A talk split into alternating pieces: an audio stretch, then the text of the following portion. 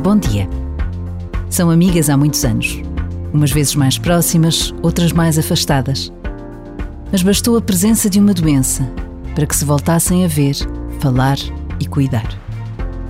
Quando se reencontraram, tocaram-se ao de leve no cuidado natural de quem sente a fragilidade do outro. Mas a alegria foi imensa. A amiga estava doente e curou-se. Por vezes, basta a pausa de um minuto para intuirmos que a amizade é um bem precioso e que tudo devemos fazer para dela cuidar. E Deus acontece.